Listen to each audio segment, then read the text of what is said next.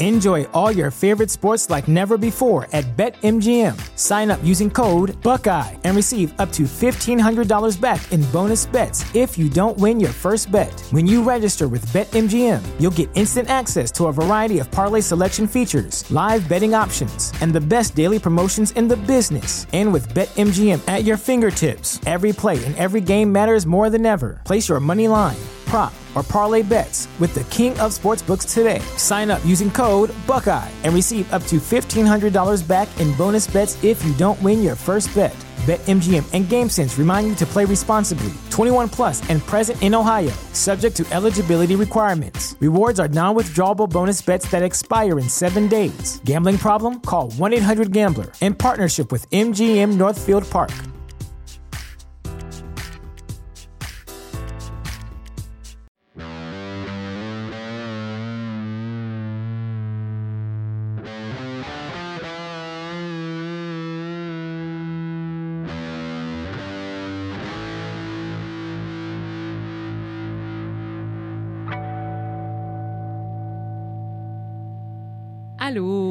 Bienvenue à Crime de Bin, votre podcast de true crime québécois et canadien. Préféré Je suis Hélène et en compagnie de Mélanie. Hello. Hello. Comment ça va? Salut les bins. Allô les bines.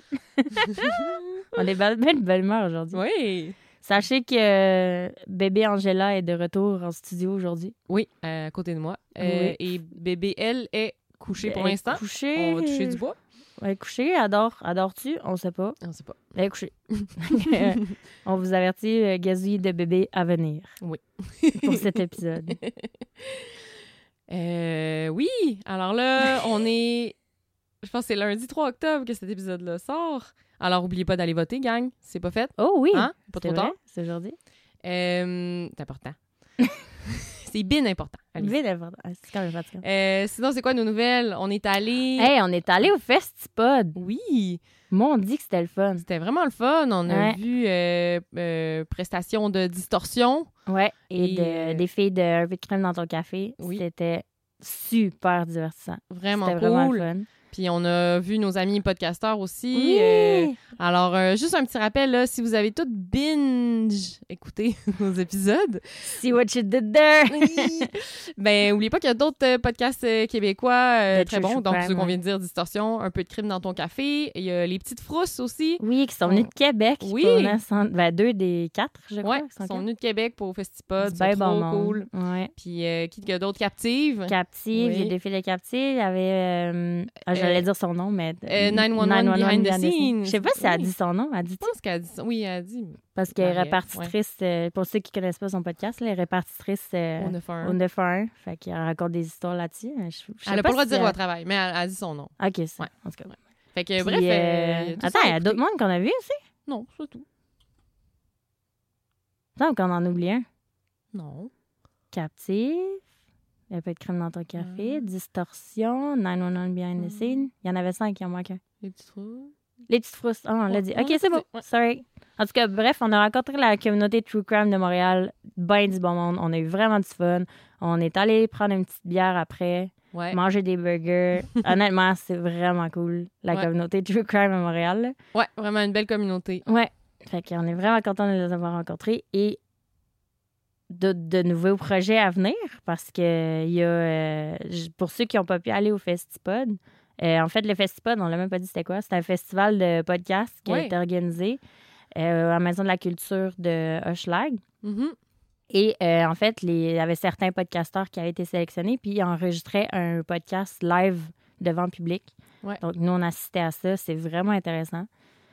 Et Il y euh, aurait ça, puis il y en a. des possibilités de- d'enregistrer des podcasts live. euh, Ouais, c'est ça, à tard partir de. ouais, euh, c'est ça. ben, l'année prochaine. Ouais, au début de l'année prochaine, je pense qu'ils nous parlaient. Fait que nous, en tout cas, c'est quelque chose qui nous intéresse vraiment. Ouais. Fait qu'on va vous venir au courant si jamais ça vous tenterait de venir nous voir euh, Mhm. live. Ben oui. Je sais pas si on. Ça qu'on serait bonne, là. On est qu'on pour la bonne. scène, là. On Ouais. est fait pour ça. Ah ouais. Genre, on voyait la scène, puis on était là, crime. Pourquoi je Il pas semble qu'on serait bonne, là. on a, ça nous a pas monté en tête pendant tout. Non, pas tout. Bref. Fait que euh, ça, c'est nos Les deux actualités. attention. C'est la scène. Euh, on a-tu un crime de potin? Oui, on a un crime de potin Oui. cette semaine, il me semble. Oui, Ah ben, oui! il y a vraiment beaucoup de monde qui nous ont écrit là, par rapport au dernier, épisode, au dernier épisode euh, De sur Kevin les... Sirois. Ouais, sur euh, Kevin Sirois. Ouais. Euh, en fait, il y a beaucoup de monde qui connaissait la famille euh, des victimes. là. Vraiment? On a beaucoup d'auditeurs de Trois-Rivières, je pense, parce qu'il y a vraiment beaucoup de monde Ouais. qui les connaissait. Ouais. Puis on a un potin assez euh, crunchy, je dirais, assez intense. Quand même. Euh, Il y a deux personnes qui nous ont écrit pour nous dire que euh, on se rappelle que Kevin Kevin. Pardon. On se rappelle que Kevin voyelle. il était, ouais, c'est ça, il était, euh, il était interné à l'Institut Pinel. Et puis ça aurait l'air que Kevin aurait développé une relation amoureuse avec Une intervenante. une intervenante qui travaillait là-bas pendant qu'il était interné. Euh, comment ça se passait, vous nous direz? Euh, parce que ça a l'air qu'il y a eu des rapports sexuels et tout. Euh, le soir, entre 11h et minuit, il y a un changement de chiffre. Un changement de chiffre. Puis les, les intervenants qui sont là en attendant le switch, ils sont tout seuls avec les patients pendant une heure, de 11h à minuit. Donc, ça a l'air que l'intervenante en question et Kevin elle allait débarrer sa porte, dans le fond, puis il se rejoignait dans la buanderie pour faire ce qu'il avait à faire. Mm. Et ça a l'air aussi que quand il aurait été transféré, euh, il aurait. Attends, je vais relire le. Ça a l'air qu'il aurait été transféré et ça aurait mal fini parce que l'intervenante était vraiment amoureuse de lui, puis elle y écrivait, puis elle a demandé d'être transférée aussi à l'autre endroit où ce qui était. Et puis finalement, Kevin, il a, il appelé à l'autre institut pour dire qu'une intervenante l'harcelait, ça a l'air. Mhm. Et euh, c'est là qu'à ce moment-là, ils ont découvert euh, leur relation. Puis ça a l'air aussi que l'intervenante, elle n'a jamais été congédiée. Mm. Elle a juste été transférée dans un centre jeunesse. Drôle d'idée. Écoute, on ne connaît peut-être pas tous les détails. C'est le crime de potin qu'on a. Il y a Mm. deux personnes qui nous ont écrit pour nous dire ça. C'est quand même assez trash. Quand même. C'est un peu euh, technique euh, église catholique, là. Genre un prêtre qui se fait prendre à coucher avec des petits jeunes, on fait juste le transférer Ouais. dans une autre place avec d'autres petits jeunes. Ah ouais, puis ça a l'air qu'elle est partie, la fille, avec une euh, lettre de recommandation et tout, là. Genre, c'est une petite tape sur les doigts, puis on t'envoie avec d'autres. En tout cas. Bref, j'imagine qu'on connaît pas tous les détails, Non. mais c'est le, le crime de potin qu'on a cette semaine, qui est encore assez Quand ju- même, ouais. juteux? Très, très juteux. Juteux? Croustillant. C'est pas juteux, le mot. c'est dégueulasse dire. Sorry. OK, bref. Donc, euh, pour la suite, gang, Ouais, tu nous prépares, euh, tu nous as préparé une Eh, histoire? Je raconte une histoire que j'ai écrite fraîchement. J'ai terminé à 6 heures ce matin. Parce que euh, nous, le mardi matin, on, on est un mardi en ce moment, on a des cours de natation avec nos bébés à 9 heures. Puis Oui. moi, j'habite à Longueuil. Puis le cours de natation, il est à Montréal. fait que je me suis levée à 6 heures, j'ai fini mon histoire d'écrire ce matin et euh, j'ai couru pour me rendre très en retard au cours de natation. Pas très C'était en retard. Ah non, c'est vrai. T'étais autant en retard que moi qui habite à côté. Oui, c'est vrai. bon point. Fait que bref, euh, cette histoire-là est fraîchement dans ma tête. Euh, mes sources que je peux citer, j'ai pas réussi. Cette histoire-là est quand même vraiment importante et c'est très surprenant, mais il y a vraiment pas beaucoup d'informations sur, le- sur les internets à, Mm. propos de ce, ce cas-là. Euh, donc, euh, j'ai écouté euh, le podcast Canadian True Crime de février dernier. Je Très bon raconte podcast. très très bon Si vous podcast. pas encore écouté. Ah oui, elle va en vraiment anglais, dans les mais- détails. Ouais, elle va vraiment, vraiment dans les détails. Et il y a des articles de journaux que j'ai lus ici et là de, du Vancouver Sun et euh, de. Ah mon Dieu, je ne l'ai pas pris l'autre. En tout cas, une autre presse en Colombie-Britannique parce que ça se passe en Colombie-Britannique. Et je pense que je le nomme un peu plus loin dans mon histoire. En tout cas, bref. Donc, l'histoire euh, va comme suit. En fait, euh, petit prélude, au Canada, il y a trois hum, fusillades vraiment majeures qui sont arrivées dans l'histoire du Canada à date, OK? Donc, la plus grande fusillade qui s'est passée au Canada jusqu'à maintenant, ça se passe en Nouvelle-Écosse. C'est arrivé en 2020, ça fait vraiment pas Ouais. longtemps. Ça a fait 22 morts.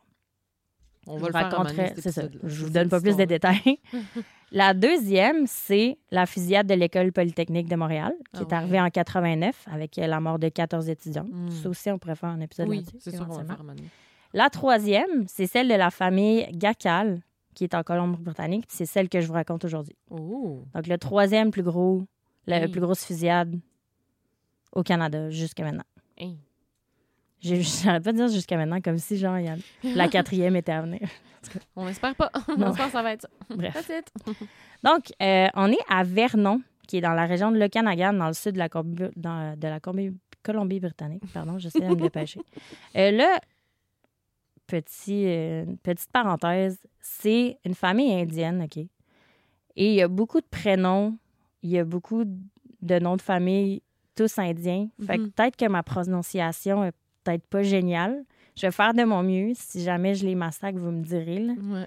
Mais en tout cas, bref. Fait que ne pas juger trop euh, les noms, parce que je les ai jamais lus. En tout cas, bref. Vous comprendrez au fur et à mesure.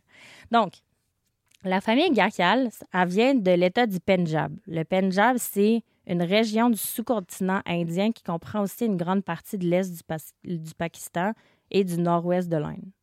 C'est ça la région. Et le village d'où vient la famille Gakyal s'appelle Gakyal.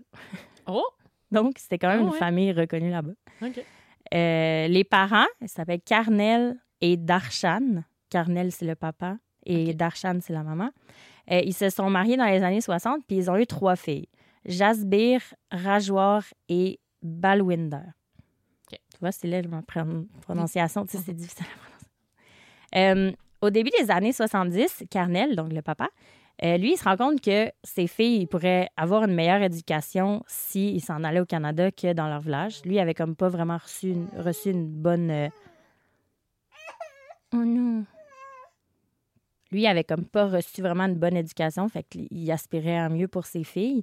Donc, il établit un plan de déménager en Colombie-Britannique, euh, mais tout seul pour commencer parce qu'il voulait travailler puis ramasser assez d'argent pour acheter une maison puis faire venir sa famille, sa femme puis ses filles, dans le fond. Euh, fait que c'est ça qu'il fait. Donc, en 1970, euh, il part en Colombie-Britannique, plus précisément dans la ville de Vernon, et euh, il se trouve un emploi comme cueilleur de fruits, Oh. qui est vraiment populaire comme Oui, job. dans, la- dans la vallée de Okanagan, il y a de fruits. Donc, il travaille vraiment très fort, réussit à économiser assez d'argent pour louer un, grand appartement. Donc, quatre ans plus tard, Darshan puis les filles viennent leur joindre à Vernon. Au fil des ans, Darshan a donné naissance à trois autres enfants, euh, deux filles, Kalwinder, Arvinder, et un garçon, Jaspal. La famille finit par quitter le duplex dans lequel ils habitaient, c'est un Mhm. appartement, Euh, puis ils réussissent à acheter une maison dans le quartier de Mission Hill, toujours à Vernon. Donc là, les enfants, ils sont tous à l'école, ils ont beaucoup de succès dans leurs études, ce qui rend euh, Carnel et Darshan vraiment très fiers parce que Mhm. c'est la raison pour la laquelle ils sont déménagés au Canada. Et là, leur fille aînée, Jasbir, elle, elle arrive à l'âge de se marier. Donc, ses parents lui arrangent un mariage. Euh, les Gakal, ils vivaient selon les, tradi- les traditions sikhs, donc en organisant des mariages pour leurs enfants adultes. Euh, là, faut pas penser aux préjugés envers les mariages arrangés, Mhm. OK? Euh, un, mariage en- en- voyons. un mariage arrangé moderne, c'est vraiment différent. Euh, les familles, en fait, ils cherchent un partenaire pour leur enfant adulte Mhm. euh, en vérifiant plusieurs critères comme euh, le- les valeurs familiales, la classe sociale, l'identité culturelle et les ressources financières. Puis après ça, ils présentent les futurs mariés à l'un à l'autre et le jeune couple et leur famille apprennent à se connaître. Mhm. Puis après ça, le couple, ils décident s'ils veulent se marier ou non. Mhm. Oui, ils ont le droit de dire non. Exactement. Ils ont le droit de refuser. Donc, Jasbir, elle, elle a été jumelée avec Baljit Saran, qui se faisait appeler Roger. son, son nom canadien, c'est Roger. C'est ça. Euh, elles autres se sont mariées à la fin des années 80, puis ils ont déménagé à Abbotsford. C'est à peu près à 4 heures de Vernon, où ce que la famille euh, Gacan était. Donc, Jasbir, elle, a travaillé auprès des femmes ayant survécu à de la violence conjugale. Euh, et ils ont eu trois enfants. Ils ont eu deux, ils ont eu des jumelles, Justine et Brittany, et Courtney deux ans plus tard. Donc, ils ont trois filles. Donc, eux autres, c'est un mariage arrangé très réussi. Ensuite vient le tour euh, de Rajwar, leur, autre, leur deuxième fille aînée, OK. 24 ans, euh, qui, elle, était hygiéniste dentaire. Puis là, c'est son tour de se marier. Donc, ses parents font la même chose. Euh, ils font des recherches et ils lui présentent Marc Chahal, un comptable agréé de 28 ans qui semblait être un bon fit avec Rajwar. Mhm.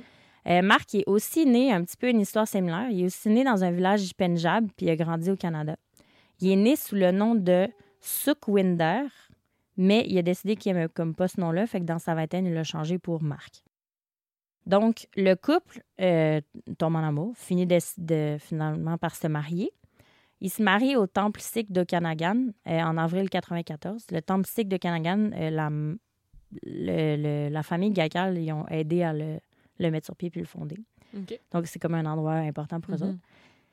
Marc il habitait, lui, dans un appartement à Burnaby, qui est un peu proche de Vancouver. Fait que le couple, après s'être marié, déménage là-bas. Marc il avait aussi un immeuble à logement là-bas qui lui rapportait vraiment beaucoup d'argent. Selon euh, le podcast de Canadian True Crime, euh, a dit qu'il aurait mis 300 000 dans le mariage et Et? que, apparemment, le rageoir aurait mis 100 000 de ses poches. Plus que les parents ont mis. Fait que, que ça coûte cher un, march- un mariage Hey, indien. C'était intense. Ouais, c'est genre une célébration de plusieurs jours. Je m'y connais vraiment pas là-dedans, là, mais Ouais. de ce qu'elle disait dans le podcast, elle dit que c'est une célébration de plusieurs Ouais. jours, puis il y a de l'argent là-dedans. là. Ah, ça doit être nice. Ah ouais, tu peux avoir genre 1000 invités, puis ah non, c'est vraiment intense. Euh, OK, là arrive le bout un petit peu plus plate. Malheureusement, euh, Rajoir, elle se rend vraiment très vite compte que Marc, le Marc qu'elle avait épousé, il avait une face un peu cachée. Un peu Oh, oh. très, très cachée. Euh, quand je te dis qu'elle s'en est vite rendu compte, le soir même de leur mariage, pour une raison X, Marc il aurait pété les plombs. Puis il aurait Ah battu Rajoir en la Oh. traitant de pute. Hein? Ouais. Ça- le soir même de leur mariage. Ça a pris deux secondes. Ouais, c'est ça. C'est genre.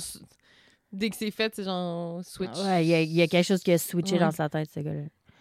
Donc, euh, Rajoir, elle, elle se sentait vraiment horrible après ce qui venait de se passer, mais leur famille venait d'investir tellement d'argent Mhm. dans le mariage qu'elle a comme décidé de rien dire. Oh my god. Mais malheureusement, c'était le début de la fin. C'est qui, c'est qui, qui qui travaille avec les femmes. euh, C'est sa sœur, Sa grande sœur Jasbir. C'est pas Rajoir. Donc, selon un article du Vancouver, du Vancouver Sun, Marc aurait battu, frappé, étranglé et agressé sexuellement Rajoir pendant toute la durée de leur mariage. Oh my god. Marc était tellement contrôlant et possessif qu'elle avait même pas le droit de parler aux étrangers. Elle pouvait même pas répondre au téléphone. Puis Des fois, ça a l'air, selon le podcast, que il la testait, genre, il partait de la maison puis il appelait à la maison pour voir si elle allait répondre. Hein? Puis j'imagine si elle répondait, ça, ça devait passer par là. Heureusement, le mariage il a juste duré huit mois. Ok. Désolée. tu fais pas de deux poulettes? Donc, c'est ça. Le mariage a juste duré huit mois. Rajoir, elle a fini par déposer une plainte contre Marc à la GRC de Burnaby. Euh, mais elle voulait juste que le- la plainte soit on file. Elle, elle voulait pas qu'il fasse quoi que ce soit. Ouais, fait qu'elle apporte pas. Ben, elle apporte plein. Elle fait, elle porte pas plainte. Elle va comme leur mentionner qu'il y a ça qui arrive pour que ce soit dans les dossiers si jamais ça empire. Mais elle veut pas le provoquer, fait qu'elle leur demande de rien faire. C'est juste on file. Mhm. Donc, à Noël 94, la- de la même année, Rajoir en a assez, puis là, elle prend ses affaires, puis elle s'en va chez sa grande sœur Jasbir, parce que c'est elle qui s'occupe, euh, c'est sa Mhm. job de s'occuper Ouais. des, des femmes. Euh, c'est sa grande sœur. Puis- c'est sa grande sœur aussi.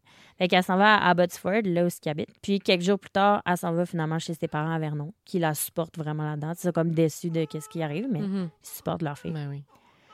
Euh, un peu plus tard, laisse passer les fêtes, le 5 janvier 95, euh, elle dépose une autre plainte contre Marc Rajoir. Mais encore une fois, elle demande à la police de rien faire. Donc, après ça, Rajoir, quatre jours plus tard, a, de- a fini par demander le divorce. Donc, la, G- la GRC, à ce moment-là, parce qu'elle a demandé le divorce, il ferme le dossier de plainte. Ah ouais. Hein? Ça, Pour une vois raison pas qui le nous lien, échappe. là. Mais, OK. Ouais, c'est ça. Rendu là, Marc, il est en beau joie le vert, on va se le dire.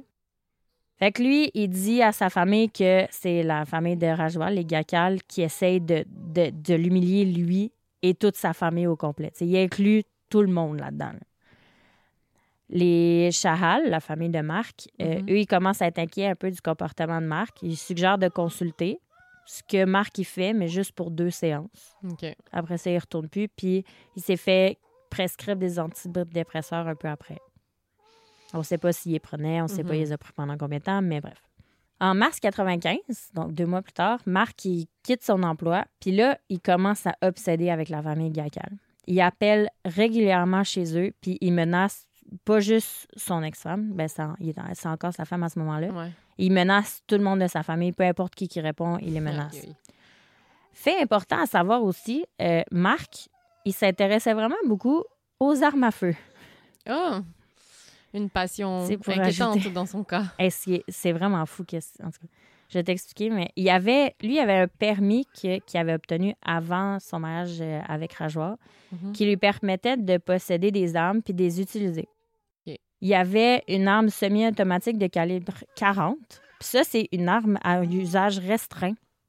Il y a juste, euh, à l'époque, il y avait juste les agents de sécurité, les policiers, les collectionneurs d'armes puis les membres de clubs de tir qui pouvaient les avoir. OK. Et là, tu vas me demander, Ouais, mais lui, pourquoi Dans Marc? quelle catégorie? Il était euh, membre du Barnett Rifle Club à Burnaby. OK. Donc, vu qu'il était membre dans un club de tir, Mhm. il avait le droit parce que il possédait des armes pour se pratiquer à la cible. Seulement. C'est la raison pour laquelle il possédait des armes. J'imagine que vous me voyez venir. Fait que là, les menaces continuent. Rajoir a fait une autre plainte auprès de la GRC, mais là, enfin, elle leur donne le feu vert pour contacter Marc. OK. Puis les policiers, tout ce qu'ils font, c'est ils contactent Marc puis ils disent Hey, tu peux-tu arrêter les menaces téléphoniques? Et lui, Marc, qu'est-ce qu'il fait? Il dit Ben non, je les ai jamais appelés. L'enquête s'arrête là. No joke. Là, on est déjà un peu frustré. C'est en paix. Oui. Au mois de juin, donc trois mois plus tard, Marc a demandé un deuxième permis de port d'armes à autorisation restreinte. Qu'est-ce qui se passe? La GRC l'approuve. Malgré toutes les plaintes, ils Mhm, savent qu'il y a des mhm. plaintes Mhm. faites par Rajoir, sa femme. Oui. Il approuve le permis. Et là, au même moment, Marc il apprend que la petite sœur de Rajoir, Balwinder, elle prévoit se marier en avril de l'année suivante. Donc là, on est en juin 95. Elle prévoit se marier en avril 96. Leur procès, eux autres, de divorce de Marc et Rajoir, il est prévu pour mai 96, donc un mois après Après le mariage de Balwinder. Donc là, Marc est profondément vexé que la famille Gacal a célèbre un mariage comme un mois avant que le sien tombe à l'eau. Tu sais, lui, Mhm. ça le frustre au plus haut point. Donc, il décide de faire des recherches pour essayer de trouver c'était qui le futur époux de Balwinder, la petite qui allait se marier. OK. Il finit par le trouver. Euh, il s'appelle J. Tender. C'est un ingénieur torontois de 23 ans. Donc, fidèle à lui-même, Marc, qu'est-ce qu'il fait? Il trouve son numéro de téléphone, Puis il l'appelle. puis là, c'est ça, commence à l'harceler. Comme bienvenue dans la famille. Exactement. Le-. Eh oui. Donc là, Marc, il dit à J. Tender, il essaie de le convaincre que les Gacal, c'est la pire famille, puis qu'il devrait annuler le mariage. Carrément. Pendant ce temps-là, Marc continue de faire des appels, des appels menaçants au Gacal. Et là, il commence à menacer Rajoir. D'habitude, c'est des menaces quand même sans. euh, pas trop importantes. On ne sait pas de quoi il les menaçait. Mais là, il commence à menacer Rajoir qu'elle va mourir. Carrément. Ça commence à être inquiétant. Ouais, vraiment. Fait que là, Rajoir en en a vraiment assez. Puis elle s'en va à la GRC. Et là, cette fois-ci, elle fait une déclaration de huit pages de long. OK. Puis elle rapporte vraiment tous les comportements. Dans cette déclaration de huit pages-là, elle dit, et je cite, elle dit Je suis terrifiée par lui et je suis très inquiète pour ma sécurité. Je suis aussi préoccupée par la sécurité des membres de ma famille. Marc m'a menacé plusieurs fois et ma famille aussi. Il a également fait des menaces de mort à ma sœur. C'est assez clair. C'est assez clair, merci. Euh, malheureusement, les circonstances euh, du moment quand elle est allée faire cette déclaration-là, la policière à qui elle avait parlé en janvier lors de ses autres plaintes Ouais. était en vacances. Hein. Donc là, la déclaration, elle a été lue par personne, puis elle a été classée immédia- immédiatement. Puis quand la policière en question à qui elle avait parlé au départ est revenue de vacances, il n'y a personne qui a dit Et la femme qui a déjà fait une déclaration avec toi est venue faire une déclaration de 8 pages. Ben voyons. Il n'y a personne qui a dit. Donc, il n'y a aucune enquête qui est menée. Donc, ça reste comme ça, encore une fois. Cette histoire-là est vraiment frustrante. C'est vraiment fâchant. Donc, une semaine avant le mariage de Balwinder, en avril 96, Marc, il achète un chargeur de 10 balles pour son revolver semi-automatique, puis il s'en va pratiquer au Barnett Rifle Club, de, le Mhm. club dont il est membre. Le 4 avril, il se rend avec ses armes à l'aéroport de Kelowna, environ 30 minutes de Vernon. Puis, il stationne sa voiture à l'aéroport. Puis là, il loue une minivan verte forêt. OK. Très important la couleur. Ouais. Il conduit ensuite jusqu'à Vernon, puis il loue une chambre pour deux nuits au Globe Motel en payant en cash, puis il euh, loue la chambre sous le nom de Monsieur Singh. Mhm. S-I-N-H-G. Comme j'admette le chef du Oui, c'est vrai. Donc, on est le soir du vendredi 5 avril. Et c'est là que, c'est soir- c'est ce soir-là, que les célébrations du mariage de Balwinder étaient censées commencer. Donc là, tout le monde, on, a- on l'a dit, les mariages, ce mariage-là, c'était un mariage avec beaucoup d'invités. Mhm. Donc, toutes les familles, il y avait de la famille de l'Inde qui venait. Donc, la maison des Gacal, tout le monde était chez les Gacal Mhm. et ont six enfants. Donc, tout le monde est en préparation chez les Gacal. Vers 10h30 du matin à peu près, Carnel, le papa, il est en train de laver sa voiture dans son entrée parce Mhm. que il fallait qu'il amène sa fille qui allait se marier euh, jusqu'au temple euh, sikh de, d'Okanagan, qu'elle allait se marier. Et là, une voiture approche et se stationne devant la maison. Une minivan vert forêt. voilà. Minivan verte? Sort de la minivan notre cher Marc avec, dans sa main droite, une arme semi-automatique de calibre 40 et, dans sa main gauche, un revolver de calibre 30. Hmm. Le gars est armé jusqu'aux dents. Ouais. Carnel, il a même pas le temps de réagir. Boum, Marc, il tire directement dans le visage. Il est dessus sur le coup. Puis là, Marc, il continue à avancer, il tire dans une fenêtre de la maison, puis il rentre dans la maison. Le carnage commence. C'est pas Oh beau ce qui s'en vient. La première personne que Marc croise, c'est sa femme, qui est encore sa femme à ce moment-là. Rajoie. Tire dessus direct, d'un coup. Aïe. Après, c'est sa maman, Darshan. Elle est apeurée. Elle essaie de courir, elle essaie de s'enfuir pour aller se protéger parce qu'elle sait que ses enfants sont dans l'autre pièce à Mhm. côté. Fait qu'elle essaie d'aller les chercher. Euh, elle reçoit une balle dans le dos puis une à la tête. On ça a l'air qu'on l'aurait retrouvé agenouillé, comme debout. Ah ouais. Ouais, c'est vraiment triste. Hmm. Après ça, Marc continue sa. Aucune pitié. Lui, il rentre dans une pièce, il tire sur absolument tout le monde qu'il voit, donc tous les enfants restants. Oh Il tire God. sur Jaspal, le petit garçon de 14 ans, Arvinder, 17 ans, Kalwinder, 21 ans, et Balwinder, celle qui allait se marier, 24 ans. Oh my God. One shot. Ensuite, Marc, il rentre dans une autre pièce. Il voit Jasbir, la, la fille aînée, avec ses trois filles, son mari Roger et la mère de Roger qui était là aussi. Il tire sur Jasbir, puis sur Roger, puis il tire sur la grand-mère, Oh God. devant les trois cocottes. Là. Mhm. En tirant sur Roger, ça a l'air qu'il y a une balle qui aurait traversé les deux cuisses de la petite Justine, 6 ans. Hmm. Et les deux autres sœurs, Brittany et Courtney, elles, heureusement, elles s'en sont sorties indemnes, mais traumatisées, on s'entend. Mais qui a pas tiré sur les petites directement dans le fond. Mais quand même. Sa folie s'arrêtait là, au moins. Ben oui. Les, les, euh, Brittany et Courtney avaient 8 ans. Bref. Fait que là, satisfait de son, son carnage, Marc il sort de la maison. Il se dirige calmement vers sa voiture, ça a l'air selon les, les dires des voisins, Mhm. puis il quitte les lieux. Selon euh, des reportages et des articles, il y a trois des membres de la famille qui avaient encore un pouls à l'arrivée de la GRC, mais sont, dé- sont décédés quelques minutes plus tard. Les policiers ont trouvé les trois fillettes toujours en vie, mais en total état de choc, Mm. avec euh, les deux parents puis leur grand-mère qui gisaient devant Oh elle. my God. Roger il est encore en vie à ce moment-là, mais à peine. Mhm. Et il avait reçu, euh, lui, il avait reçu plusieurs balles dans la, balles dans la poitrine, mais il est encore lucide alors quand la GRC est Ah arrivée. ouais. Fait Il aurait, qui? il aurait pu dire, ouais, c'est Marc qui est responsable de tout ça. Donc, ça, ce qui est une bonne chose. Ouais. Euh, la mère de Roger, la grand-maman, elle, elle avait reçu une balle au visage, mais elle a, reçu- elle a survécu. Ah ouais. Elle a réussi à s'enfuir par le balcon. sans OK. Donc, elle, elle a survécu.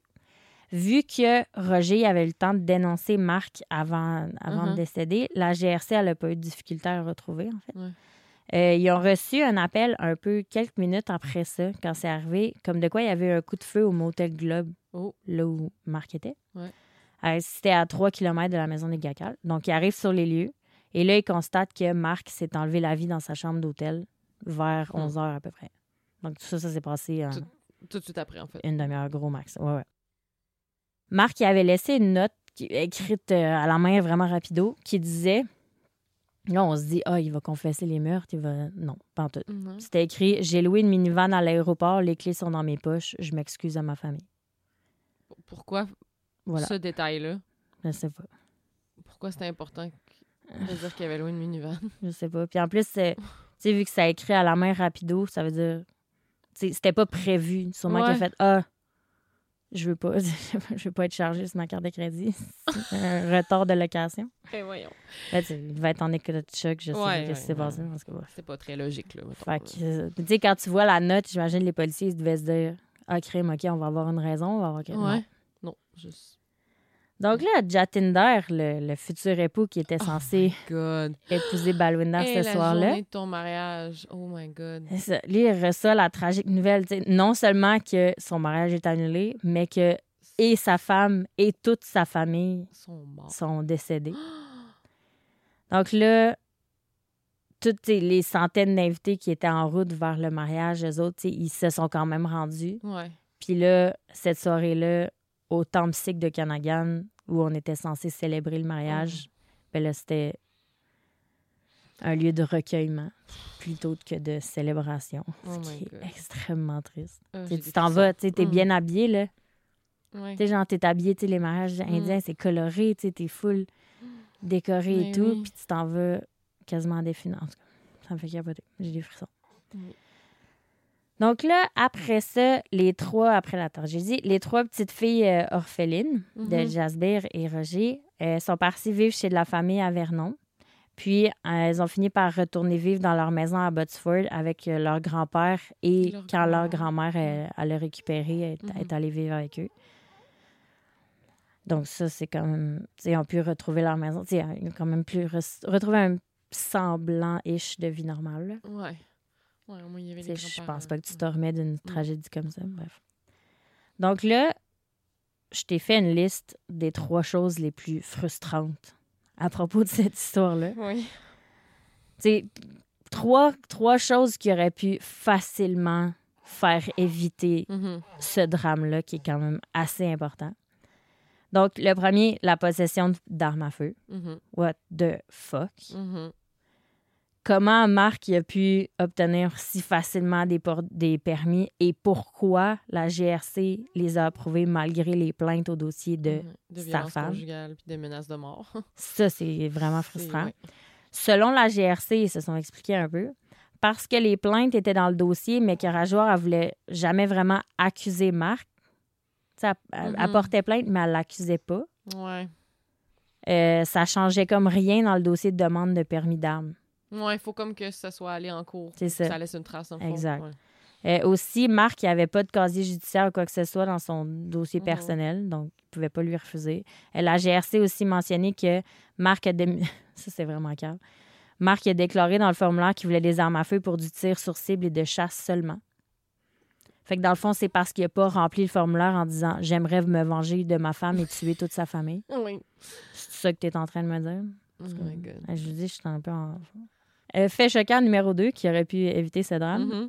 Euh, toutes les plaintes faites par Ajoie Ben oui. on va se dire. Il y avait euh, là, vous, vous écouterez le, le podcast de Canadian True Crime de février dernier, qu'elle, elle explique comme un peu plus l'histoire par rapport à ce que je vais vous dire.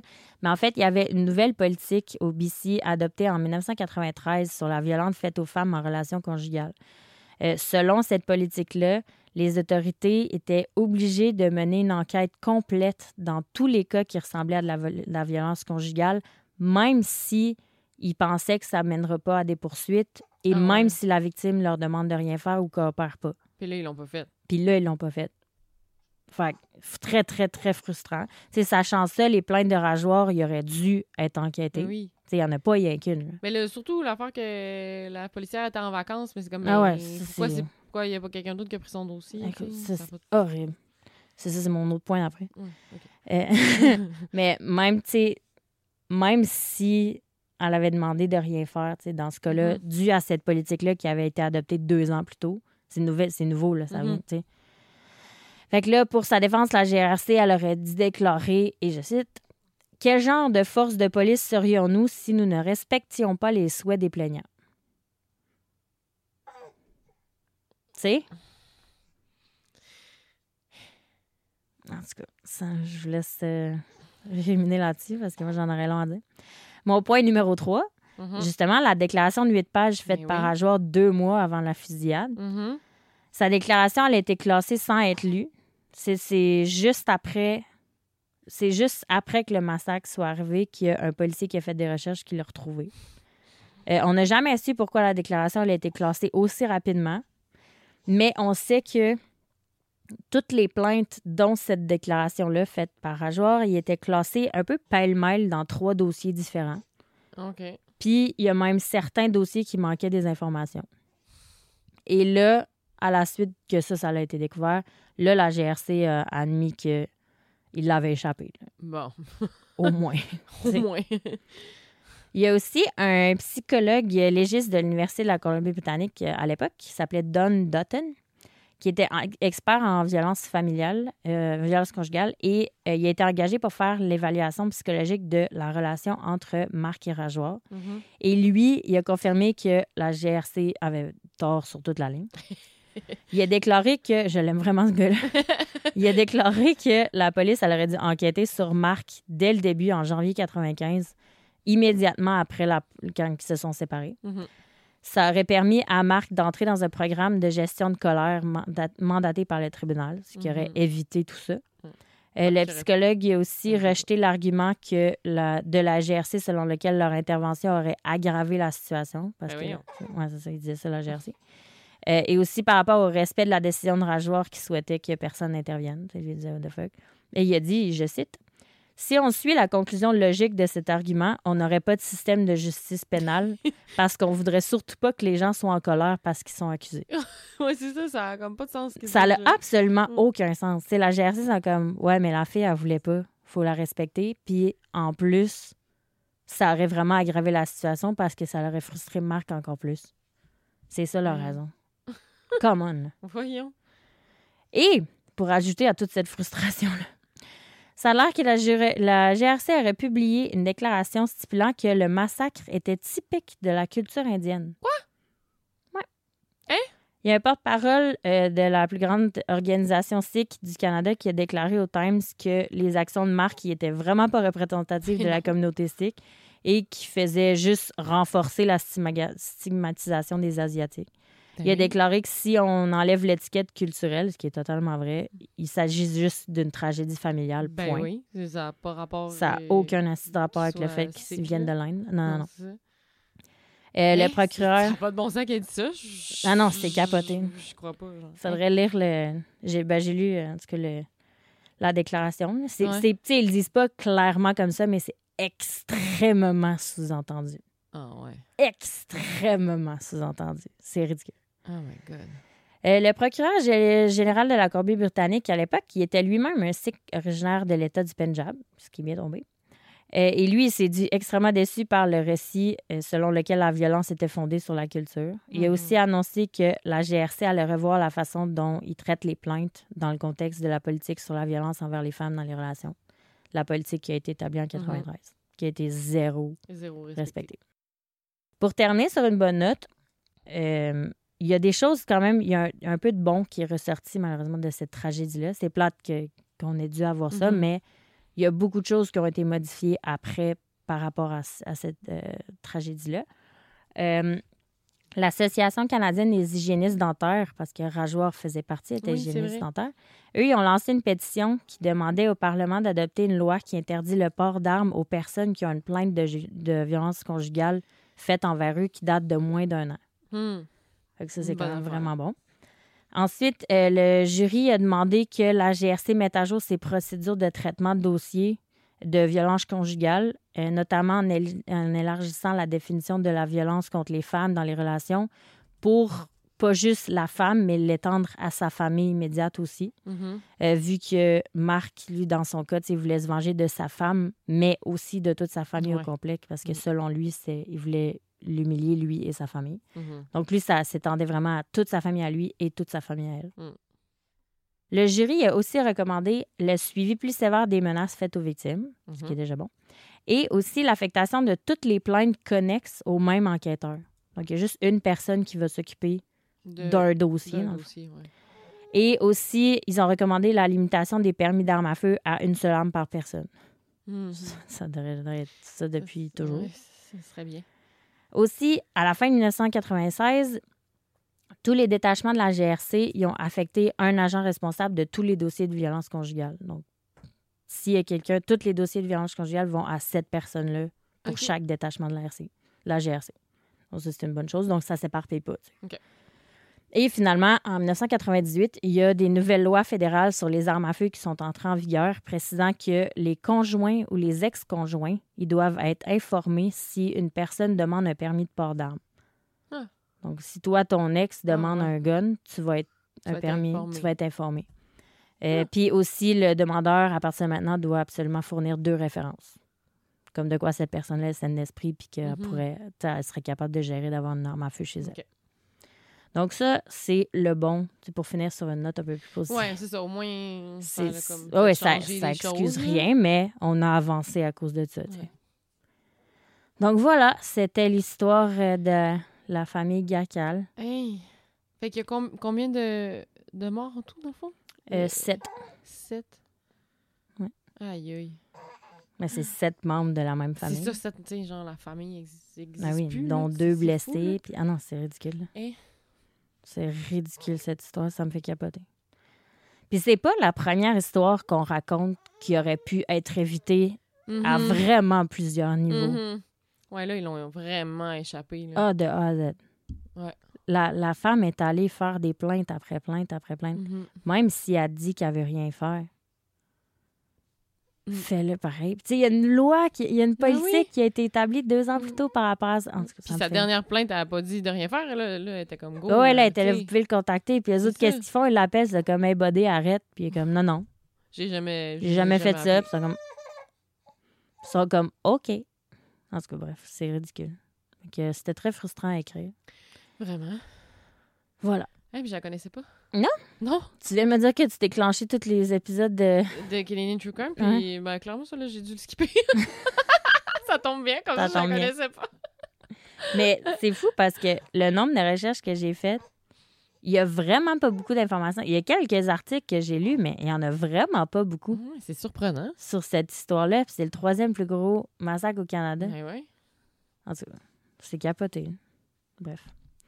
Donc, voici, euh, c'est ça l'histoire de cette semaine. Est-ce que tu sais qu'est-ce que tu vas nous raconter dans deux semaines? Euh, oui. Oui? Un gros cas, là. Parce que c'est notre épisode deux ans. Fait que Oh, c'est j'en ai vrai! pris un qui était, qui était très en demande. Ah, mais je le sais de voir c'est Ben qui. oui. On le dit Non, on le Non, garde secret. Secret. C'est un des cas Très demandé. les plus connus au Québec Ouais. aussi. Qui nous, a, ouais, qui nous a été suggéré et suggéré et suggéré ouais. et suggéré. Vous demandez, nous livrons. voilà. Et voilà. Et euh, merci aussi à tous ceux qui se sont abonnés à notre Patreon. Oui. Hey, Hey, on merci. Une tonne, on a reçu une tonne d'amour, puis de messages, puis Oui. d'abonnements. C'est débile, on vous aime. Vraiment. Merci. Merci Mille fois. énormément. Donc, le, Les le- contenus le- exclusifs s'en viennent. Oui, ça en vient. Le premier va sortir fin octobre. Oui. Il va en avoir un par mois, euh, un épisode bonus par mois, Ouais. dans le fond. Puis éventuellement, on va faire aussi. euh, on va sortir plus d'affaires que ça, là. On va vous en donner plus. Ouais, ouais, on va vous en donner. Ah, Puis, les euh, crimes de potins, là, il y en a en Ah ouais. tas. Il y en a beaucoup qui, a, qui ont nous écrit de tu sais, de pas trop en parler et tout. Fait que je pense que avec la mini communauté Patreon, je pense qu'on pourrait peut-être partager quelques petites informations. euh, Ouais. Mais pas Toujours rien de- confidentiel mais et toujours anonyme. Mm. Mais euh, on respecte toujours vos souhaits. Il y en a beaucoup qui nous écrivent de demander anonyme. C'est comme les personnes qui nous ont écrit par rapport à, à Kevin Sirois, eux autres. Ouais. C'est comme, euh, Mhm. dites pas que je vous l'ai dit. ouais, c'est ça. Fait que non, on respecte toujours euh, le choix. L'anonymat. Oui. Donc, merci vraiment beaucoup. Et il n'est pas trop tard pour euh, vous abonner à notre Ben oui, Patreon. là. ça. Vous pouvez vous abonner pour euh, Le contenu exclusif. oui, contenu ex- exclusif Et- euh, et accès aux épisodes plus tôt avance, pour ouais. 10 par mois. Sinon, pour 5 par mois, vous avez accès aux épisodes plus tôt. Et si vous voulez juste nous encourager pour 2 euh, et recevoir notre amour éternel, c'est possible aussi. Oui. Notre amour éternel. Et aussi, on a d'autres annonces Ouais. big qui s'en viennent. Soyez à l'écoute Oui. euh, la prochaine fois. On est excités. Ouais. Fait que voilà, nos- notre prochain épisode, on fête nos deux ans Ouais. de, de, de, de True Crime. Ouais, c'est du True Crime canadien. Ouais, d'être. Et euh, avec notre gros cas. Et après ça, c'est le spécial Halloween. Oui, spécial Halloween. N'oubliez pas, euh, si vous voulez nous envoyer des histoires, Oui, faites-le. Des histoires pour l'Halloween. On va, on va en lire. oui. Ah, ça va être le fun. Oui. Fait que euh, continuez à nous encourager. Merci beaucoup. Puis à nous écrire. On vous adore. Puis on se voit dans deux semaines. Oui. À la bine prochaine. Bye!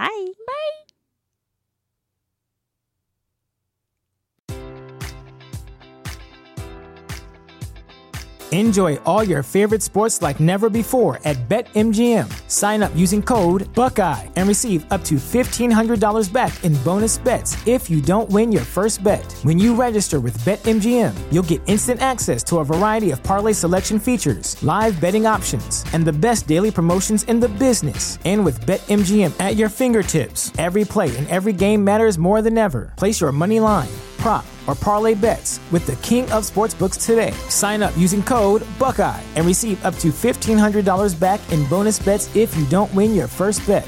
BetMGM and GameSense remind you to play responsibly. 21 plus and present in Ohio, subject to eligibility requirements. Rewards are non withdrawable bonus bets that expire in seven days. Gambling problem? Call 1 800 Gambler in partnership with MGM Northfield Park.